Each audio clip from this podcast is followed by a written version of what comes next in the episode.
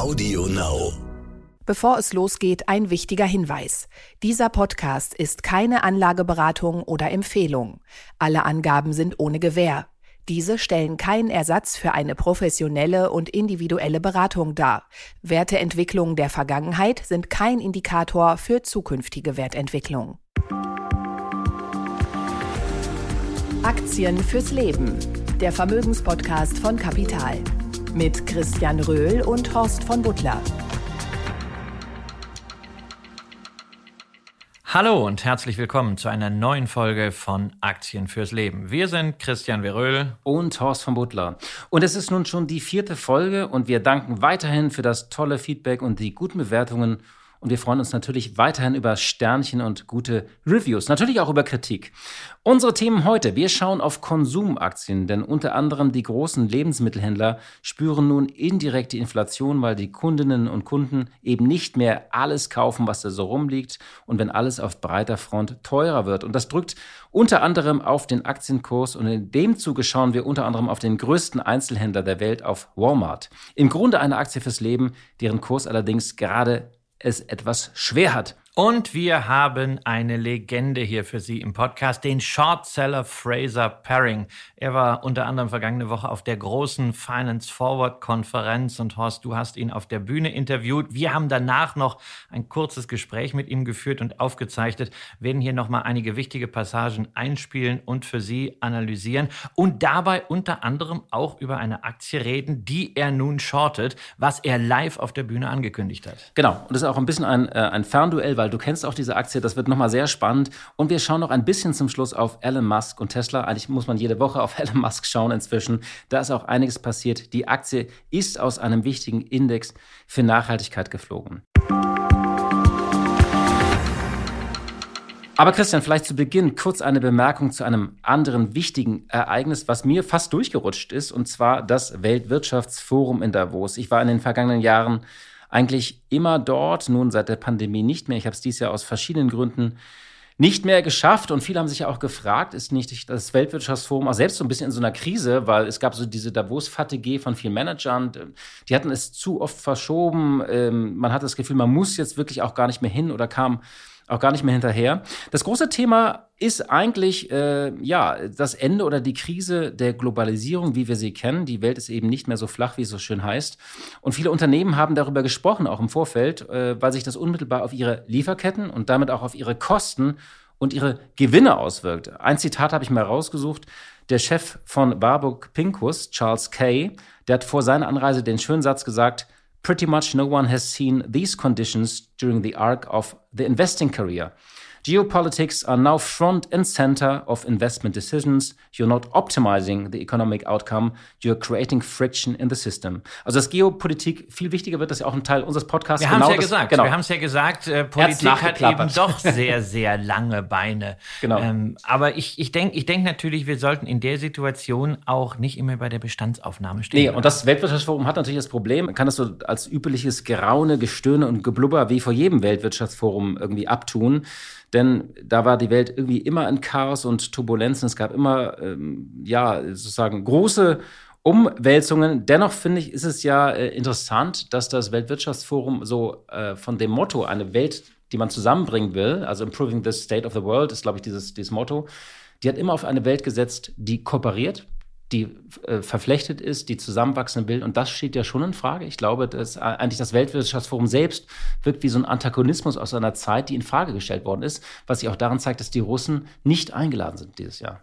Ja, das mag auf der einen Seite richtig sein, aber nochmal, wir dürfen nicht nur bei der Bestandsaufnahme stehen bleiben. Und das ist alles ganz schrecklich. Es hat immer immense Herausforderungen gegeben. Momentan kulminiert sicherlich vieles, aber ich war ja noch nie auf dem Weltwirtschaftsforum, äh, aber was ich in den Medien immer so mitbekomme, ist, dass da unglaublich viel gerührt wird in der Gegenwart, was alles schlimm ist und was man alles machen müsste. Ich frage mich ja immer, wenn da so viele Politiker und Unternehmer, High Potentials zusammenkommen, dann muss ja auch ein bisschen nach vorne gedacht werden. Das ist das, wo ich auch in der Berichterstattung drüber hoffe. Natürlich sind einige Klassiker der Globalisierung äh, inzwischen nicht nur mit einem Fragezeichen versehen, sondern tatsächlich zerbrochen. Aber auf der anderen Seite sehen wir doch zum Beispiel, dass das transatlantische Bündnis viel stärker wieder zusammengerückt ist. Wir sehen doch vielleicht. Ja, vorerst auch, natürlich, ne? Ja, vorerst, aber ich meine, vielleicht müssen wir das unterlegen. Vielleicht haben auch Handelsabkommen, ja, äh, TTIP ist ja auf Eis gelegt worden, aber vielleicht kommt das auch zurück. Und vielleicht muss man auch mal über eine stärkere Anbindung zwischen europäischen und pazifischen Staaten äh, nachdenken. Äh, es ist ja nicht alles nur China. Es gibt ja auch diese ehemaligen Tigerstaaten. Japan wird vielleicht eine viel wichtigere Rolle spielen. Und da würde ich mir also auch gerne in der medialen Berichterstattung ein bisschen mehr Forward Thinking wünschen. Das ist übrigens ein interessanter Punkt, den du da ansprichst. Natürlich hast du recht die, die wälzen also die Probleme drei, vier Tage und steigern sich dann so über, über die Zeit des Forums in so einen Gesamtbullshit ein, wo dann immer alle das Gleiche auch wiederholen. Ich erinnere, vor einigen Jahren gab es diesen Begriff des Inclusive Growth. Also wir müssen einen inklusiveren Kapitalismus. Und das wurde dann immer wiederholt. Passiert ist natürlich gar nichts.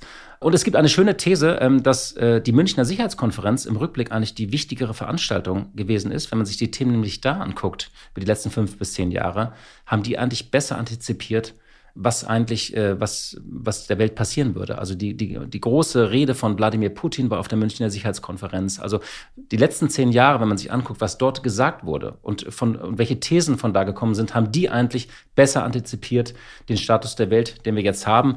Aber nun gut, wir werden ein bisschen verfolgen, ob da was Neues hinkommt. Wenn du mal da sein solltest, ich empfehle die kleinen Panels. Also man kann super da die fünf besten Köpfe zum Quantencomputing äh, treffen. Äh, die sind dann alle einmal im Raum, machen Seminar Seminar für 20 Leute und da kann man sich dann so einmal richtig alles reinziehen, was man wirklich wissen muss. Ja, das ist immer viel spannender, wie ich ja überhaupt auch viel lieber zuhöre, äh, wenn Asset Manager, Vermögensverwalter, Investoren oder eben Disruptoren, Unternehmer Probleme lösen, als wenn Politiker und Verbände immer nur Probleme beschreiben. The trend is your friend. In den letzten Wochen und Monaten waren ja die sogenannten defensiven Konsumaktien als sogenannte sichere Häfen gesucht. Das waren dann Markenartikler wie Coca-Cola. Wir hatten die, hatten die Aktie auch hier besprochen. Pepsi, Nestlé natürlich, Procter Gamble. Das sind alles so Klassiker. Andererseits äh, gibt es ja auch die Händler, die ja die Schnittstelle zum Endkunden darstellen und sozusagen ja, diese Preismacht transportieren müssen und auch selbst ausüben. Und jetzt sind da einige interessante Aktien, über die wir mal heute sprechen wollen. Ja, also hier in Deutschland schauen wir ja mangels Alternativen gerne auf die Metro, wenn es um Handel ja. geht. Ja, aber die ist ja für Aktionäre schon länger ein Debakel. Also die Aktie über fünf Jahre mehr als 50 Prozent halbiert. Kurs in der Nähe der Corona-Tiefs und bei manchen europäischen Vergleichsfirmen wie Carrefour oder Casino sieht es ja auch nicht viel besser, sind dann teilweise auch bilanziell noch viel, viel schlechter aus. In den USA allerdings sind die Aktien der großen Handelsketten wie Walmart, Target oder Costco Performance Stars. Nicht erst seit heute. Walmart, Target, Dividendenaristokraten, also 25 Anhebungen in Folge.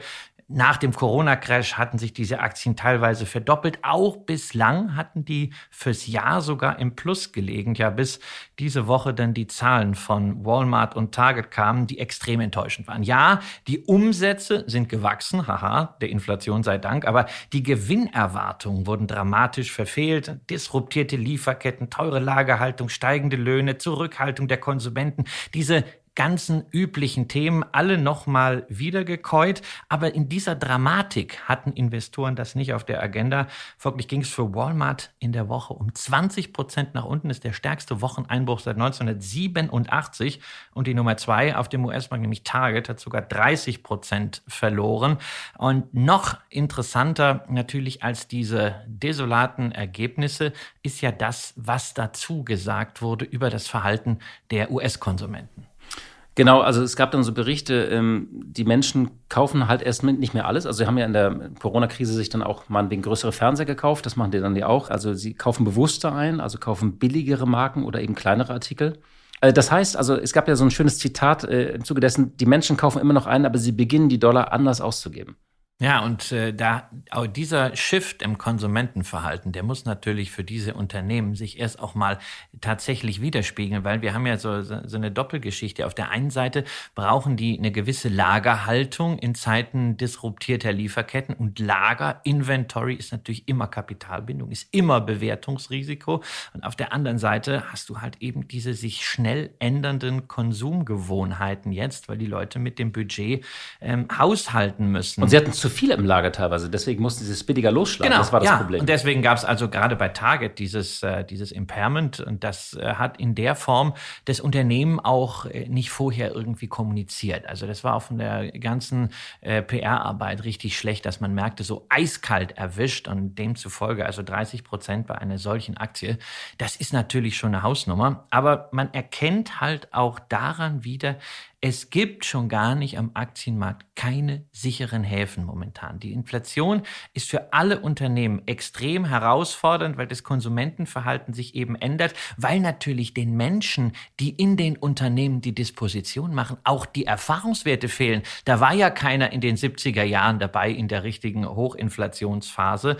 Und äh, deswegen muss man natürlich angesichts dieser Probleme auch auf Bewertungen schauen. Und ich sehe hier nach wie vor keinen Grund, äh, Walmart mit dem 25-fachen des letztjährigen Gewinns zu bewerten oder Costco sogar mit dem 33-fachen. Da gibt es natürlich auch Gewinnschätzungen, aber da wäre ich halt extrem vorsichtig, äh, die kurzfristig irgendwie zu glauben. Aber Walmart war ja auch eine der Aktien in, unserer, ähm, in unseren Aktien fürs Leben in den vergangenen Analysen, erinnere ich.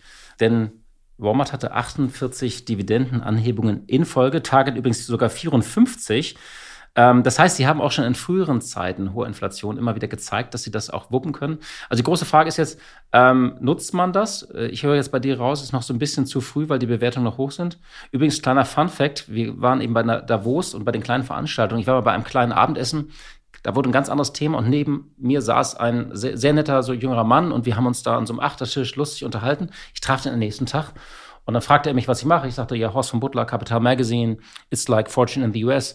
Und dann, was machen Sie? Er sagte, ich bin Doug McMillan. Und meinte ich so, was machen Sie? Und dann sagte er, I'm the CEO of Walmart. Und ich habe den nicht erkannt. Also ich saß den ganzen Abend neben dem CEO von Walmart, des größten Lebensmittelkonzerns der Welt.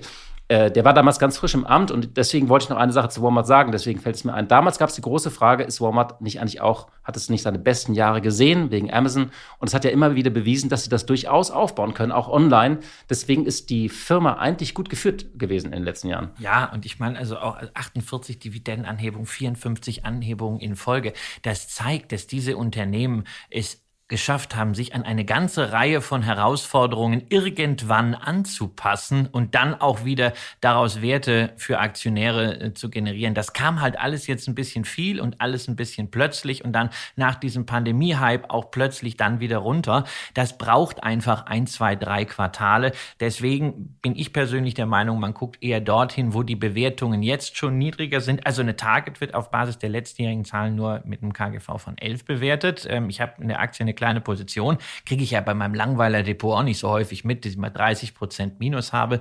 Ähm, aber das ist etwas, wo man jetzt mal abwartet, dass sich das ein bisschen beruhigt. Und dann kann man bei günstig bewerteten Aktien, und da ist für mich eine Target ganz vorne, ähm, auch mal wieder ein bisschen zukaufen. Äh, das ist jetzt nicht die Once-in-a-Lifetime-Chance und man muss so, man muss richtig alles gleich reinbollern, aber das ist sowas zum Akkumulieren. Insbesondere stimmt mich bei Target halt eines positiv. Das Unternehmen hat sich in den letzten Jahren nicht nur beim Thema Digitalisierung, Pickup, E-Commerce neu erfunden, so wie auf Walmart. Sie haben übrigens weniger Geld dafür ausgegeben, sondern sie haben gleichzeitig sehr, sehr stark das Geschäft mit Eigenmarken ausgebaut. Und dadurch hat man natürlich einen Hedge für den Fall, wenn Leute sagen, hm, also den Markenartikler muss ich jetzt nicht mehr haben, gerade weil es vielleicht äh, ein bisschen zu teuer ist, dieses und jenes äh, ähm, Getränkeprodukt oder auch äh, Klamotten äh, oder ähm, Haushaltsartikel, Kosmetik. Da nehme ich mir jetzt so eine Handelsmarke. Und da kann natürlich auf der Seite der Gewinne, auf der Ergebnisse ein Hedge sein. Man darf nur nicht vergessen,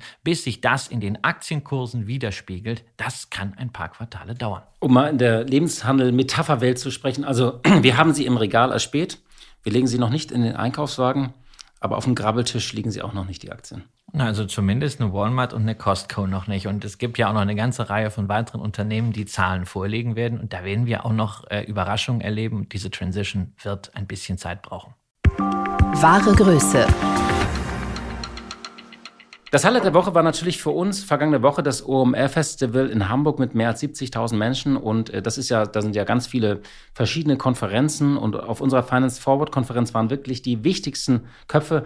Äh, und ich, ich, durfte ja auch unter anderem den, den Binance-Gründer CZ auf der Bühne interviewen. Aber mein Highlight, äh, Christian, war wirklich, ähm, war wirklich Fraser Paring. Also vielleicht für euch nochmal, wir kommen gleich, wer diese Person ist. Aber er hat einfach ja live auf der Bühne nochmal sozusagen ein Show-Act im Short-Selling gemacht. Kurz ein paar Worte zu Fraser Paring. Das ist ja ein ehemaliger Sozialarbeiter. Er trat vor rund zehn Jahren das erste Mal in Erscheinung am Londoner AIM, an diesem Alternative Investment Market. Das ist ein schwach reguliertes Börsensegment, in dem sich neben spannenden Wachstumsfirmen auch eine Menge dubioser Unternehmen tummelt. Und da hat er einige Fälle aufgedeckt. Richtig bekannt wurde er hier in Deutschland als er sich mit Wirecard anlegte. Er gilt auch als der Mann, so der Wirecard mit zu Fall brachte, ist auch in einer großen ARD-Doku zu sehen. Und damit war auch der, der Begriff des Shortsellers, bekam nochmal so eine ganz andere Prägung hier im Land. Ne? Ja, da, man musste das ja erstmal erklären, wie das funktioniert. Shortseller spekulieren ja auf fallende Kurse, funktioniert technisch dergestalt, dass man sich zum Beispiel von Fonds Aktien leiht, die dann zuerst mal verkauft, in der Erwartung, diese Aktien, wenn der Markt eben diese Probleme erkannt hat, wieder günstiger günstiger zurückkaufen zu können. Und die Differenz ist dann eben der Gewinn.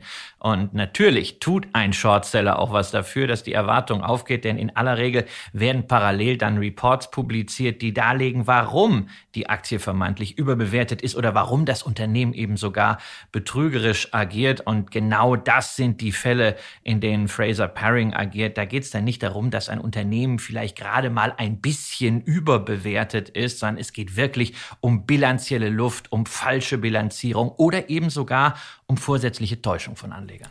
Und das kann man natürlich kritisch sehen. Äh, das gilt ja sozusagen hierzulande als Zockerei. Es gab ja auch einige spektakuläre Fälle damals ähm, im Zuge der der Porsche-Aktie. Wir erinnern uns, da gab es ähm, wirklich ähm, auch ähm, Menschen, die sich praktisch ganz Vermögen geloren, äh, verloren haben. Ja, aber da war es ja eben das Spekulative. Da war es ja so dieses, oh, also ich glaube ja eigentlich, das kann ja nicht sein, dass das so hoch äh, bewertet ist, ohne die Transaktionsstruktur hinterzugehen. Hier haben wir es ja wirklich mit Bilanzarbeit zu tun. Genau, und die, die lesen eben die Bilanzen. Äh, sie haben auch ein bisschen so ein Bauchgefühl und ähm, es gibt einige, die publizieren die Studien anonym, äh, ohne ihre Vorwürfe dann wirklich detailliert belegen zu können. Fraser Paring aber, der macht das mit offenem Visier und der hat ja, er hat, äh, er ist dadurch zum Milliardär geworden. Man muss sich dazu vorstellen, also das ist so ein Typ äh, Brite, mit dem würdest du Dart spielen im Pub, fand ich. Also er stand da auch auf unserem, äh, am Vorabend auf unserer Party, da, wir hatten da äh, so ein Elektroschiff, sind durch den Hafen geschippert und da stand oben jemand, so kurz, äh, kariertes Kurzhabenhemd, hatte so ein Gin Tonic in der Hand, lachte immer laut und sagte so, I already saw four guys who were on my shitlist. Also er ist wirklich so ein Kumpeltyp, also gar kein Milliardärstyp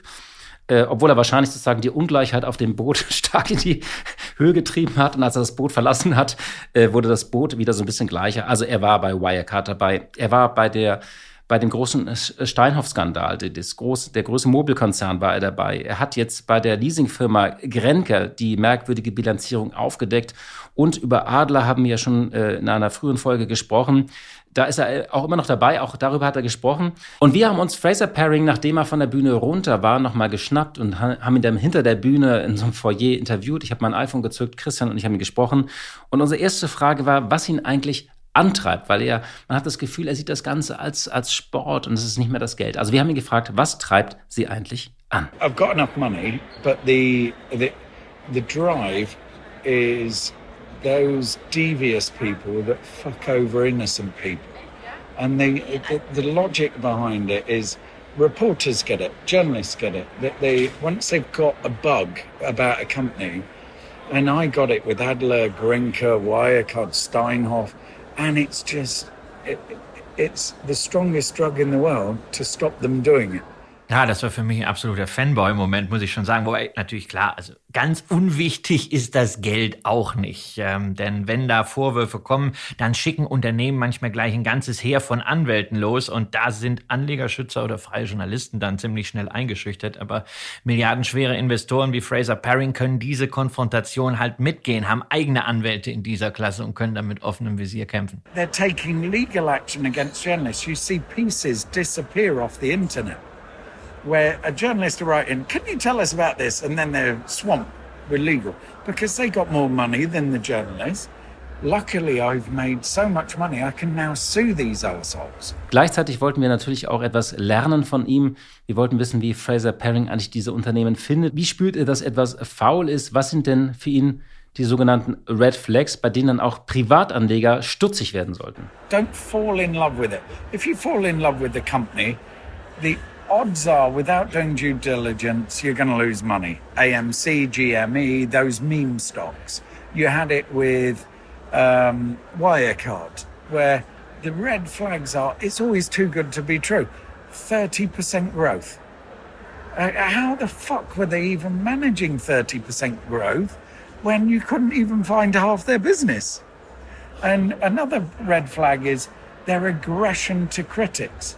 We had so many legal letters off Adler before we'd even published. We're like, this is definitely a fucking fraud. Also ganz wichtiger Hinweis, sich nicht in eine Aktie verlieben und auch bei Unternehmen, die man mag, immer kritische Distanz wahren und diese Distanz geht ja manchmal verloren, wenn man sich so manche Diskussionen anschaut in den sozialen Medien, also insbesondere äh, bei Tesla. Auch das haben wir ja bei Wirecard gesehen, wie viele Leute Braun immer noch verteidigt haben und ihm gehuldigt haben, als die Vorwürfe längst im Raum standen und nicht entkräftet wurden.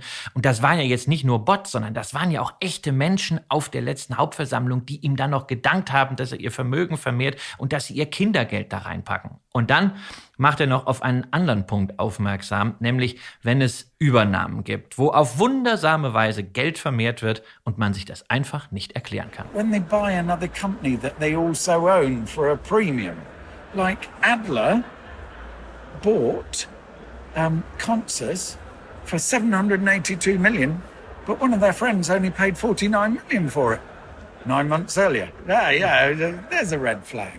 Und dann kam er wieder auf Adler zurück. Wir haben darüber gesprochen, wobei man das durchaus in einen größeren Kontext rücken kann.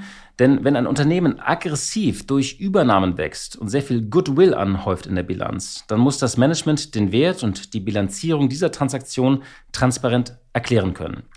Und deshalb ist es sicher auch kein Zufall, dass Wirecard, Steinhoff, Grenke, Adler, die Unternehmen also, die, mit denen Fraser Paring beim Shortselling am erfolgreichsten war, die waren alle irgendwie undurchsichtig. Das waren komplexe Konstrukte und die waren auch schnell gewachsen, relativ schnell aus dem Boden gestampft, häufig auch mit einem hohen Anteil an Financial Engineering.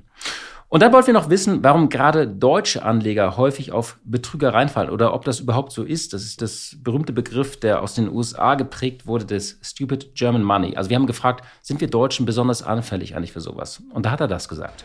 Dirty directors making people appear stupid. I was reading a German book last year where it was almost like German investors should be lucky to own the shares. And that's the director's attitude. The regulatory environment is so soft touch. They can fend off fraudulent companies if they've got good fucking lawyers. Can fend off like Wirecard for five years.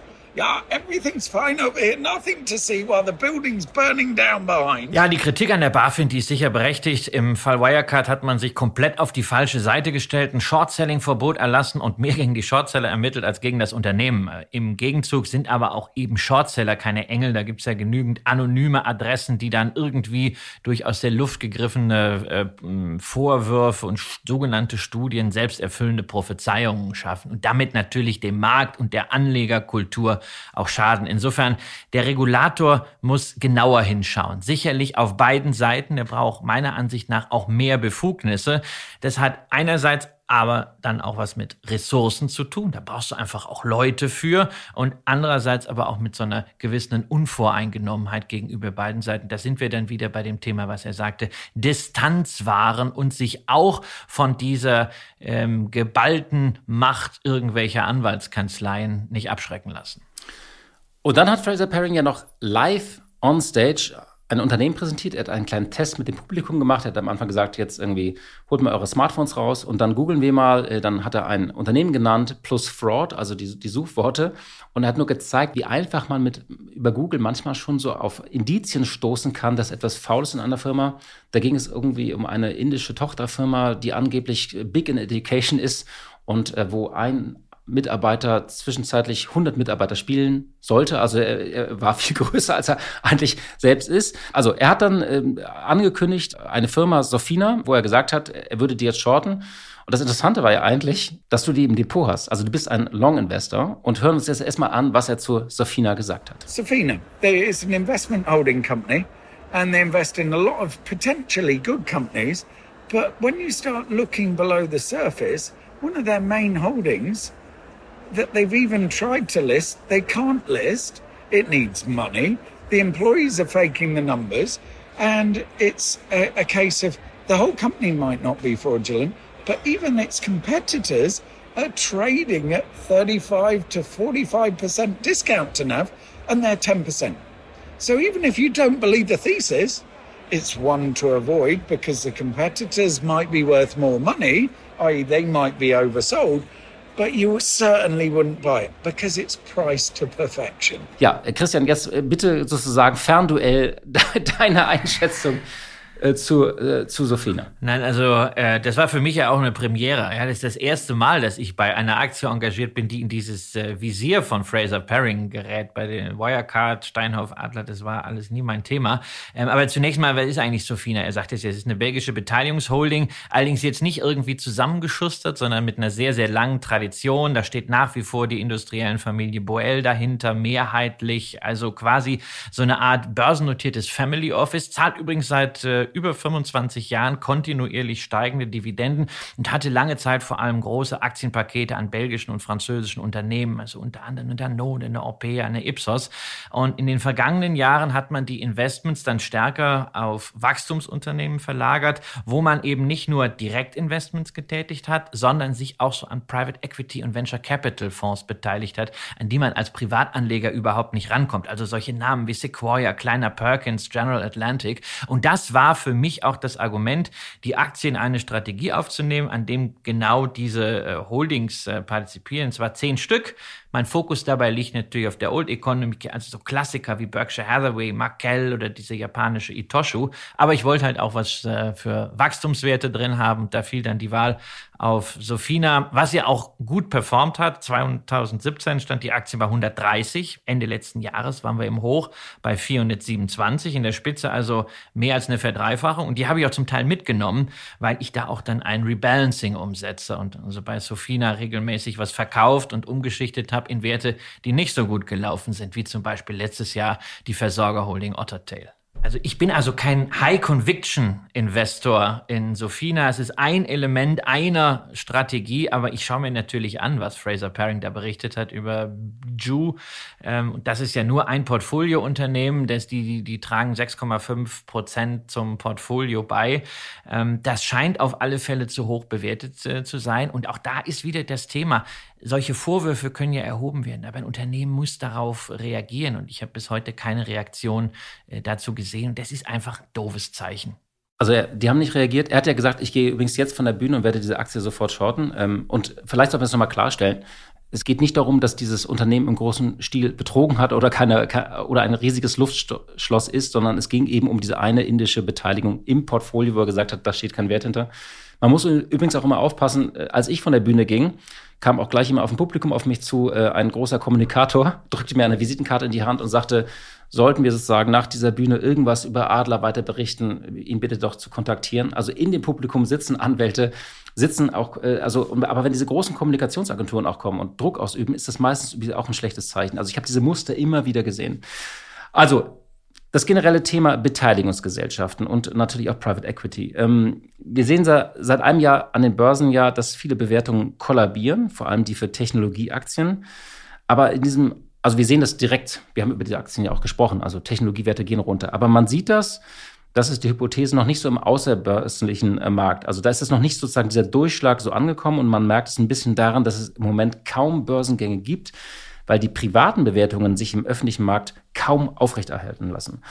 Aber so richtig sichtbar ist das natürlich äh, erst, wenn Wachstumsunternehmen abseits der Börse Kapital suchen und die neuen Finanzierungsrunden dann durchführen müssen und die Bewertung plötzlich sinkt. Übrigens auch da hatten wir ja prominente Beispiele äh, auf der Bühne, viele Fintech-Köpfe und alle warten die nächste Runde. Die Frage ist, ist man dann noch ein Unicorn, ja oder nein? Ja, und das äh, große Thema ja auch äh, auf der Finance Forward Konferenz, wie überhaupt im Fintech, ist halt Buy Now, Pay Later, ja, irgendwie mit Technologie Leute dahin zu kriegen, äh, dass sie sich irgendwas kaufen, was sie sich eigentlich gar nicht leisten können und der große große Name da ist Klarna. Und bei der letzten Finanzierungsrunde gab es hier eine Bewertung von 46 Milliarden Dollar. Wohlgemerkt für ein nicht notiertes Unternehmen wurde vor allen Dingen von äh, Softbank Vision Fund getragen. Softbank ist vielleicht auch was, was Fraser Paring sich anschaut. Und jetzt gerade hat das Wall Street Journal berichtet, dass Klarna aktuell nochmal wieder eine Milliarde Dollar sucht an Kapital, aber nur auf einer Bewertung von 30 Milliarden Dollar. Also was heißt jetzt nur? Ist immer noch eine ordentliche Hausnummer, ist ungefähr derselbe Marktwert wie die altehrwürdige Deutsche Börse AG.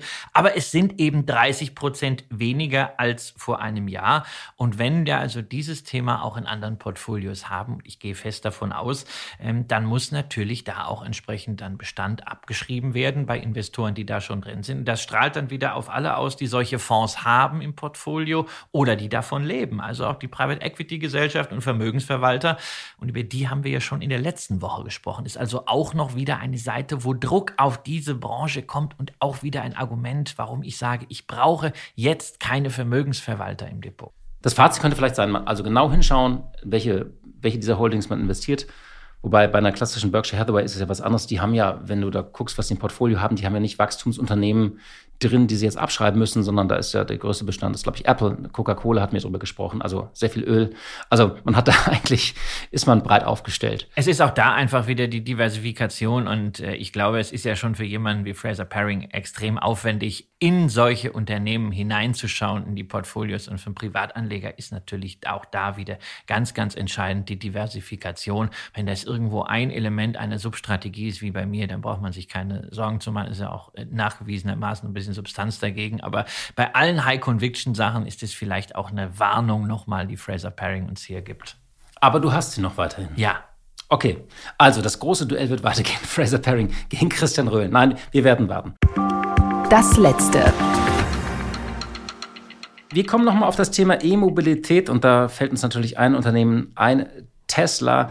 Das ist ja der Treiber der Branche und natürlich war deswegen Tesla auch oder die Tesla-Aktie in jedem Nachhaltigkeitsindex vertreten. Und jetzt ist etwas ja, Interessantes passiert. Äh, die Musk Company wurde aus dem S&P 500 ESG entfernt. Jetzt fragt man sich, warum eigentlich? Äh, und das ist nämlich eben sehr viel komplexer, zumal wir Deutschen ja vor allem immer auf das E schauen. Es sind eben drei Buchstaben, nicht? Ja, aber genau auf diese drei, um diese drei Buchstaben geht es auch. Also äh, Standard Poor's hat diese Entscheidung dann auch kommentiert, unter anderem damit äh, begründet, dass Tesla eben keine Strategie zur Senkung der CO2-Emissionen, die man selbst hat, vorweisen könne. Und dann natürlich dazu die anderen Themen, nämlich S&G, also Social und Governance, äh, Berichte über rassistische Diskriminierung in Tesla-Werken, insgesamt schlechte Arbeitsbedingungen und dann auch Teslas Umgang, da sind wir dann bei der Governance, mit den Untersuchungen zu teils tödlichen Unfällen, die in Verbindung mit dem hauseigenen Fahrassistenzsystem spielen. Ja, und dann ist natürlich auch immer noch die Frage, ähm, da als äh, Thema G, Governance, fällt mir auch noch ein, äh, was Elon Musk so bei Twitter raushaut. Das ist ja auch nicht immer so ganz in line mit dem, wie man sich das von einem CEO einer großen börsennotierten er Firma. Er raucht ja auch live mal gerne so ein Joint irgendwie bei einem Radiointerview. Also deswegen ist er ja auch so genial. Aber das Interessante finde ich eigentlich, und äh, gerade bei dem E, man dachte immer so Tesla, die hatten halt das Glück, dass ja äh, ein E-Auto, ähm, jetzt äh, zum Beispiel in der EU, hat ja, gilt ja als Null-Emission und die konnten ja teilweise, haben sie auch damit ja Geld verdient, dass sie eben ihre Emissionsrechte auch verkauft haben an andere Unternehmen. Und damit, das haben sie teilweise sagen, ein Großteil ihrer Gewinne kam am Anfang auch daher. Gut, das kann ja durchaus Bestandteil Aber des Geschäftsmodells sein, diese Regulierungsarbitrage. Und die ist sicherlich auch mit dafür verantwortlich, dass man dieses E bei Tesla sehr, sehr hoch äh, gewichtet hat. Es ist halt nun mal irgendwie so, man, man fährt im äh, ESG-Aufzug mit nach oben und dann natürlich auch mit nach unten. Musk hat das natürlich mit so einer üblichen Twitter-Tirade quittiert und äh, so ganz Unrecht hat er natürlich nicht, wenn er sagt, sagt, ESG ist ein Scam und dann auch noch äh, auf ExxonMobil verweist. Ja, also ausgerechnet dieser Ölkonzern, der den letzten Tropfen Öl aus jedem Loch pumpt, der ist tatsächlich in den Top 10 des S&P ESG Index. Und äh, naja, das wirft natürlich generell so ein Schlaglicht auf die Definition von ESG. Das ist schwammig, das ist vielschichtig und es gibt Da müssen so wir aber eine Stunde Ansätze. jetzt drüber reden. Äh, ich glaube, dass ich vergleiche das immer mit den Biosiegeln in den 90er Jahren. Ähm, damals gab es auch eine Fülle von Siegeln und es war vieles auch unklar, vieles schwammig. Das muss sich irgendwann nochmal so lichten. Äh, also man hat ja oft jetzt diese Best-in-Class-Ansätze. Also viele, die in ihren ESG-Fonds reinkommen, sagen irgendwie äh, komisch, da ist ja sehr viel Microsoft und Google drin, dann vielleicht auch sogar noch Coca-Cola oder eben ExxonMobil. Es geht oft darum, dass die nicht irgendwie grüne Unternehmen, in die man investiert, sondern welche, die im Vergleich zu anderen eben ja besser oder eben die besten sind. Ja, und da geht es halt auch wieder um Thema, was wir von Fraser Paring gelernt haben, nämlich diese Aggressivität gegenüber äh, Kritik und Kritikern. Das hat man bei Wirecard ja gesehen. Und er sagte, das ist auch so eine rote Flagge. Und wenn Elon Musk dann erzählt, also er hat jetzt ein Legitation Department gegründet, sucht dafür Anwälte und ich soll dann direkt an ihn beraten, dann ist es natürlich auch äh, wiederum kritisch. Da wäre es vielleicht einfach ganz gut, ein bisschen demütiger zu werden und zu sagen, okay, ähm, wir haben sicherlich ganz viel im Konzept Konzern, wo wir etwas fürs E tun. Aber bei S&G, bei Social und Governance gibt es einfach Themen, die müssen angegangen werden, wenn man da oben bleiben will. Und sich einfach nur damit zu trösten, dass man bei MSCI noch in diesem SRI-Index ist, der übrigens strengere Kriterien hat, das reicht nicht. Da muss ein Unternehmen das auch wirklich als Warnschuss nutzen und auch daraus lernen. Ja, liebe Hörerinnen und liebe Hörer, das war's für heute. Ein schöner Podcast zu dritt. Wir hatten ja Fraser Paring so ein bisschen hier. Nein, also große Erlebnisse. Und wir hoffen, dass wir so ein paar Ihrer Themen und Fragen treffen konnten. Falls Sie Fragen haben, können Sie uns äh, mailen an aktienleben.kapital.de, aktienleben.kapital.de, Kapital mit C. Und ja, kommen Sie gut übers Himmelfahrtswochenende. Machen Sie es gut. Aktien fürs Leben. Der Vermögenspodcast von Kapital mit Christian Röhl und Horst von Butler.